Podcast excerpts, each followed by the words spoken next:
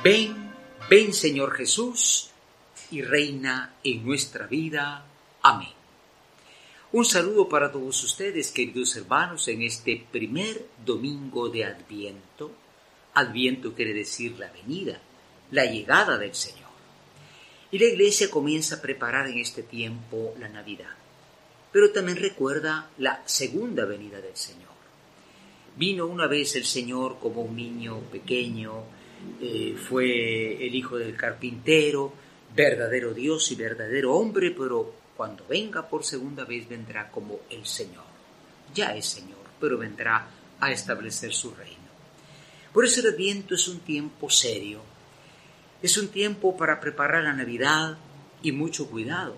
El comercio, la industria, todo el mundo quiere preparar Navidad, pero sin Cristo. No, si no vamos preparándonos espiritualmente, no solo materialmente, con festejos, convites, no será Navidad, será una fiesta vacía. Es un tiempo serio el Adviento. El color morado nos indica que estamos en una situación de reflexión, de evaluación. Por eso, qué hermoso lo que dice el profeta Isaías hoy, ¿no?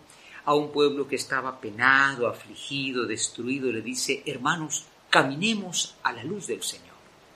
Caminar es salir, hacer un viaje, eh, si no material, sí espiritual, salir de donde estás, de la situación de pecado, de la situación de mentira, ir a la gracia, ir al camino de la verdad y de la vida. Por eso el Salmo dice, vayamos al encuentro con el del Señor, con alegría. La época llamada más bonita del año mm, no puede serlo si nos reducimos al materialismo en este mismo adviento hay 200, 300 millones que están pasando hambre. Millones van a morir de hambre en el otro lado del mundo. Y no se trata de mandarles algo, sino de hacer que el mundo se transforme para que estas cosas no pasen. La alegría de ir hacia la Navidad no puede ser material.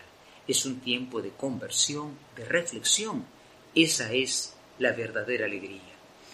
Por eso San Pablo cuando escribe hoy a los romanos le dice, tomen en cuenta el momento en que vivimos. El mundo de hoy nos trata de dormir en el presente, ¿no? La vida es ahora. Goza el momento presente. No. No hay ningún momento presente porque aquí lo estamos diciendo ya está pasando. Es un continuo paso el tiempo, ¿no? ¿Qué es lo que queda? La fe la fe permanece, el cuidado por nuestra vida espiritual, la caridad para con los hermanos, eso se hace eterno, aunque lo vivamos en el tiempo. Y qué importante, pues, eh, lo que dice el Señor en el Evangelio. El adviento comienza siempre con una advertencia bastante seria. Es Jesús que dice, miren, eh, velen porque no saben a qué hora viene el Señor. Velar en el mundo antiguo pues no era como hoy, ¿no? Que tenemos despertadores, la gente pone la televisión mañana, tarde y noche, están las redes sociales. La noche era noche, sin luz. Entonces estar despierto era mucho más difícil que hoy, ¿verdad? Pero cuando dice el señor Belen es porque no es tiempo precisamente de ahorros, de compra, de diversiones. El mundo está a los pies de una recesión económica muy difícil. La guerra nos está afectando todavía a todos nosotros.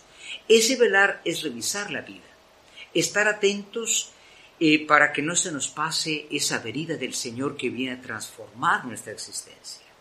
Entremos en el adviento pues con seriedad, entremos en el adviento con esperanza, porque mientras Él viene nosotros también podemos ir caminando a su encuentro. Y sepamos que aquel que viene no es un desconocido, es aquel niño que nació y vino a dar la vida por nosotros el Señor Jesús. Que lo esperemos entonces, como dice el profeta, caminando en la luz, no distraídos por las luces del mundo, según una seria reflexión de conversión. El adviento es como una pequeña cuaresma. Que esto sea posible por aquella que también se alegra de la nacida de su Hijo, María Santísima, a la que decimos Ave María Purísima, sin pecado concebida.